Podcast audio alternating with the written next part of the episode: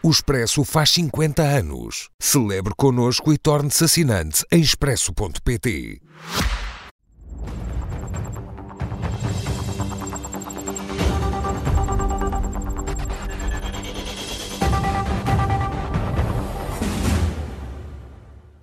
Com Catarina Martins e Cília Meireles. Minhas senhoras, muito boa noite, bem-vindas. Comecemos por estas palavras do Ministro da Cultura e eu recordo o nome do, deste nosso espaço perguntando, Catarina, na sua opinião, Pedro Dão e Silva passou uma linha vermelha? Há um problema com uma cultura antiparlamentar com sólidas raízes entre nós. E a transparência e a exigência perdem quando os partidos incorporam e reproduzem a cultura antiparlamentar e delegitimam a atividade política. Estas palavras não são minhas. Estas palavras são de Pedro Adão e Silva num artigo do Expresso, precisamente sobre estes riscos desta cultura antiparlamentar. E eu, que acho chocante as observações de Pedro Adão e Silva enquanto ministro, devo dizer que não podia subscrever mais o que ele disse quando fazia comentário uh, político. Uh, a questão não é saber se o Parlamento não pode ser criticado. Claro que pode. Pode e deve, tudo pode ser criticado. Aliás, eu hoje ouvi o Ministro da Cultura e bem, por exemplo, sobre os cartoons da RTP, dizer que era o que mais faltava, se os cartoons não pudessem ser sobre tudo. Eu sobre isso não tenho problemas sobre o que se pode dizer ou não. Mas há escolhas que se fazem. E a escolha de atacar as conclusões de uma comissão de inquérito e atacar os deputados de uma comissão de inquérito é uma escolha de um certo populismo antiparlamentar, que pode ficar bem, que pode colher em alguns setores e que pode, sobretudo, desviar atenções para o que devíamos estar a discutir, que era o relatório da CPI. Mas eu queria só acrescentar uma nota. Eu também acho que na comissão de inquérito da TAP houve momentos e temas que não, não, não tinham de estar na comissão de inquérito. Quer dar um exemplo? Os episódios lamentáveis no Ministério das Infraestruturas, que eram muito mais um caso de polícia do que outra coisa qualquer, tiveram uma exposição que, que a certa altura as pessoas perguntaram-se, mas porquê é que nós estamos a discutir isto? A minha questão sobre Pedro Adão e Silva é porque é que diz isso sobre os deputados da Comissão Parlamentar de Inquérito e nunca o disse sobre João Galamba. Quando fez aquela lamentável conferência de imprensa a descrever longamente factos que interessavam muito pouco para tentar justificar e esconder os que interessavam de responsabilidade política, ou quando o Primeiro-Ministro eh, António Costa decidiu fazer uma conferência de imprensa em frente à residência oficial para não responder a nenhuma das questões políticas que se colocavam e falar de um caso de polícia lamentável. Se Pedro Adão e Silva tivesse falado nessa altura, se calhar agora podiam-me levar a sério. Assim, é uma pena. E quando, uh, deixe-me só adicionar também, uh, na noite de dia 28 de abril, o Ministério das Infraestruturas, de forma informal, fez chegar às redações uma cronologia dos acontecimentos. Cília, uh, a pergunta é igual. Pedro Adão e Silva ultrapassou uma linha vermelha daquilo que um titular de um cargo ministerial deve comentar em público sobre questões que nem sequer relacionadas diretamente com eu, o Ministério eu, eu não diria que ultrapassou a linha vermelha, porque eu acho que quase todos os ministros deste governo onde já vão as linhas vermelhas, não é? Esse é um barco que infelizmente já partiu há muito tempo, face ao que tenho visto. Acho que ele se esqueceu de três coisas fundamentais. A primeira que se esqueceu é de uma questão que é institucional e constitucional. É que o, o, o, o Governo e Parlamento são dois órgãos de soberania independentes que se devem respeitar mutuamente mas uh, o Governo responde perante o Parlamento. O Parlamento não responde perante o Governo. E Portanto, o Presidente da Comissão Parlamentar estão, recordou isso. Eles não estão, são dois órgãos diferentes, separados, têm que ser respeitados, mas não estão em pé de igualdade. E convém que se perceba isso. O governo não é diretamente eleito. O que é eleito é a Assembleia da República e, tendo em, tendo em conta esses resultados, depois o Presidente da República faz convites ou uh, membro do, ou presidente do partido mais votado. E, portanto, estes dois órgãos de soberania não estão em pé de igualdade e têm funções diferentes. Eu acho que o ministro se esqueceu por completo disto. E depois, em segundo lugar, uh, teve um problema que eu diria que é executivo, é que também se esqueceu que era ministro. Eu acho que há, uh, não é só o caso deste ministro, mas, mas este em particular foge-lhe muito, foge muito para aqui. É, há um excesso Foram muitos de, anos no de, de Pois, pois foram muitos anos no comentário, mas um ministro não é um comentador político e não deve ser um comentador político. O poder executivo, que é onde ele está, o governo, chama-se poder executivo, é precisamente para as pessoas executarem coisas. Eh, o ministro tem falta de coisas para fazer, é? Há falta de problemas para resolver na cultura? Eu acho que não deve haver. Portanto, se calhar mais valia cingir-se a, a, a, tratar das suas coisas e ter o bom senso, e ter o bom senso de não emitir este tipo de opinião que eh, é de, é de puro comentário político. E, portanto, uh, o que me faz aqui imensa confusão é que isto é desresponsabilização. Eu, quando, é, quando ouço isto, é a mesma coisa quando ouço o Ministro da Economia dizer ah, devia-se baixar os impostos sobre as empresas. Mas, mas quer dizer, se devia baixar, baixe. Eh, quer dizer, então a quem, a quem é que nós pedimos satisfações? Se o Governo, eles próprios também, também Bom, estão a comentar. Quer dizer, qualquer dia, Economia que dizia dia isso, vamos dizer, o secretário de Estado vamos, não concordava. É, é a mesma coisa, e acabaram por sair. É, é, a mesma coisa do que António Costa dizer ah, Portugal devia ser governado de outra maneira, não é? Isto é, é, estão-se a comentar a si próprios, é, é, bom que se, é bom que isto se entenda. E depois, sobre o sumo da questão, eu, é, esta coisa é que eu acho, eh, não vou sobre os procuradores e o cinema, o filme dos anos 80, não, nem percebi bem, mas é assim, nós estamos a falar de um ministro que faz parte de um Conselho de Ministros e de um governo em que foi chamado o SIS para ir buscar um computador que tinha documentos que eram um plano de reestruturação, que tinham sido classificados como confidenciais, porque um adjunto tinha fugido com eles de bicicleta, depois de ter sido demitido por telefone.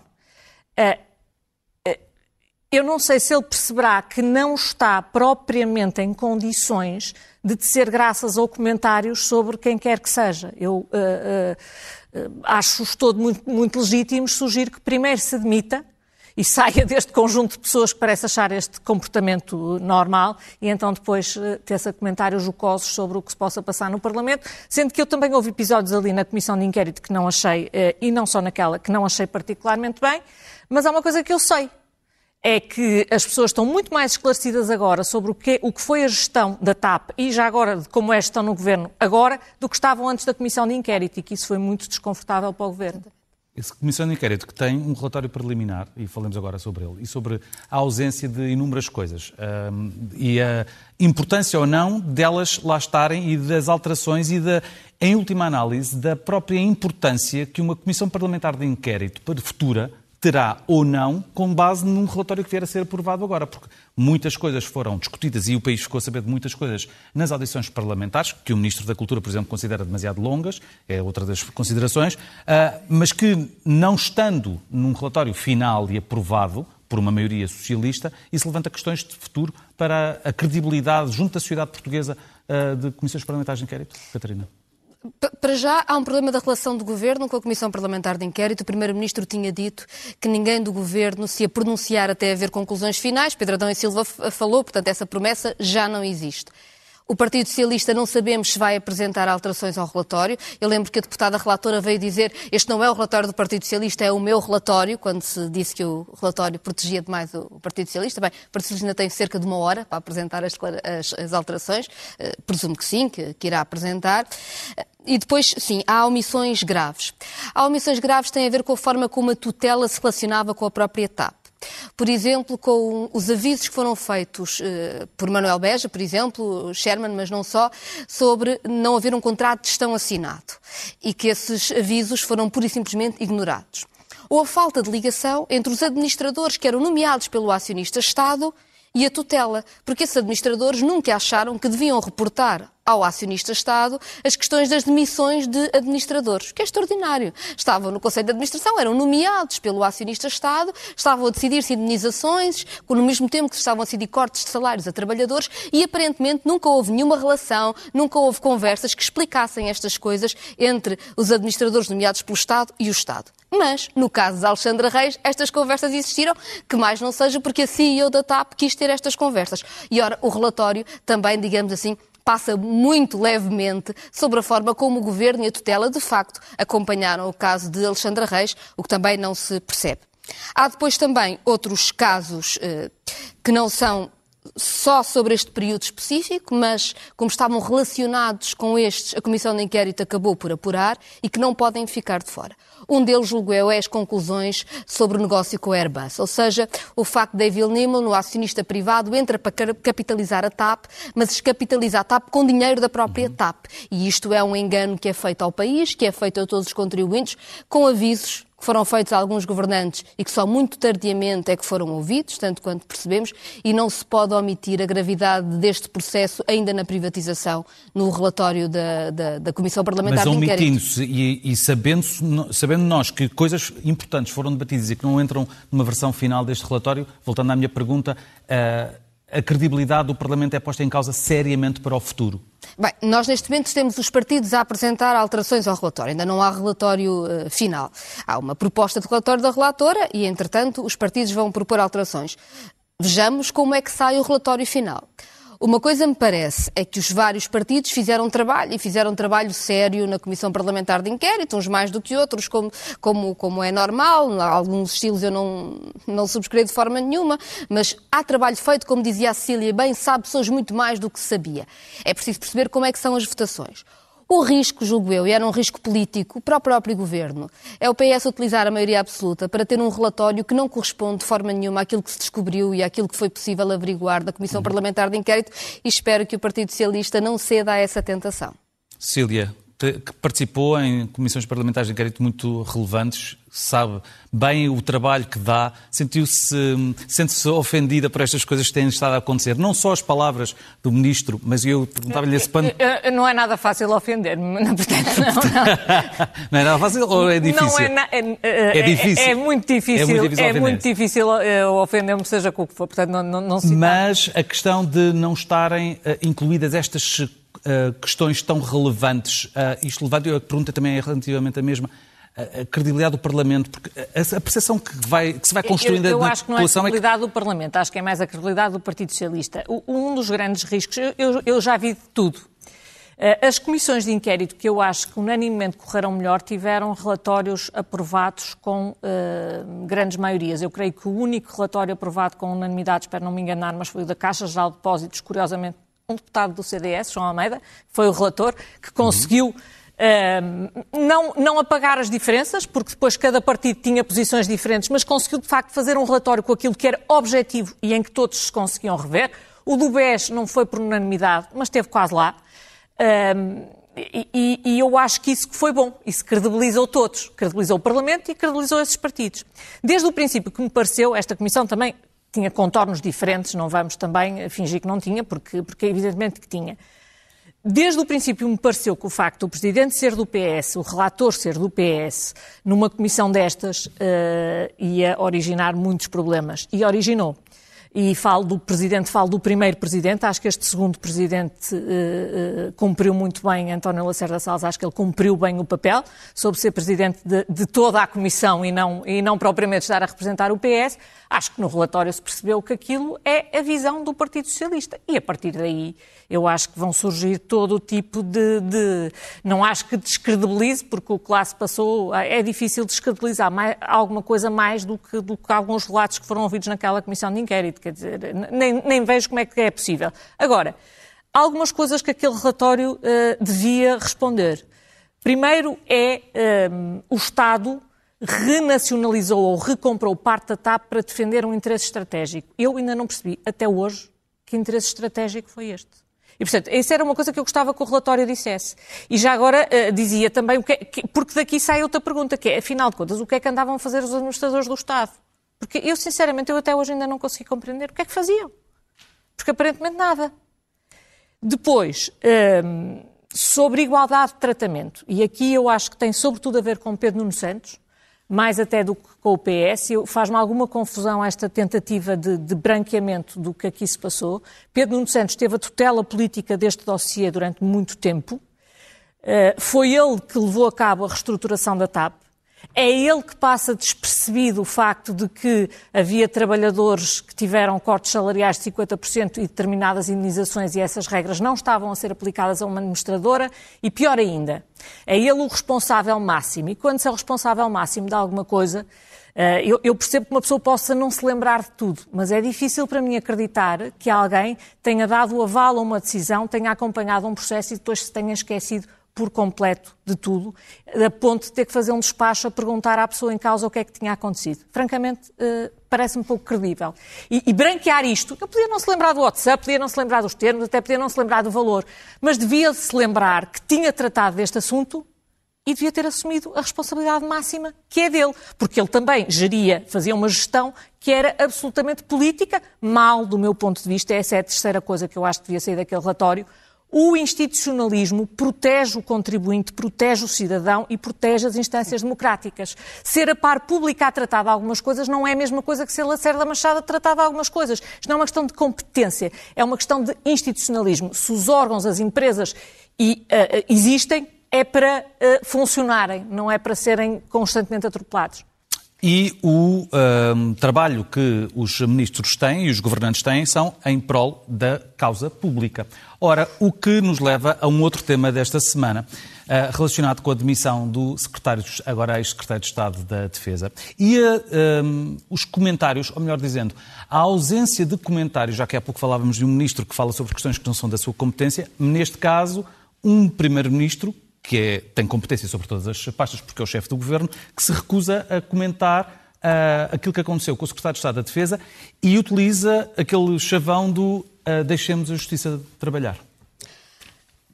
É, é, é, muito complicada esta afirmação do Primeiro-Ministro. Não é a primeira vez que utiliza este tipo de frase. Lembro quando foi o caso de Alexandra Reis, uh, António Costa disse que queria ser julgado pelos resultados e a economia estava bem.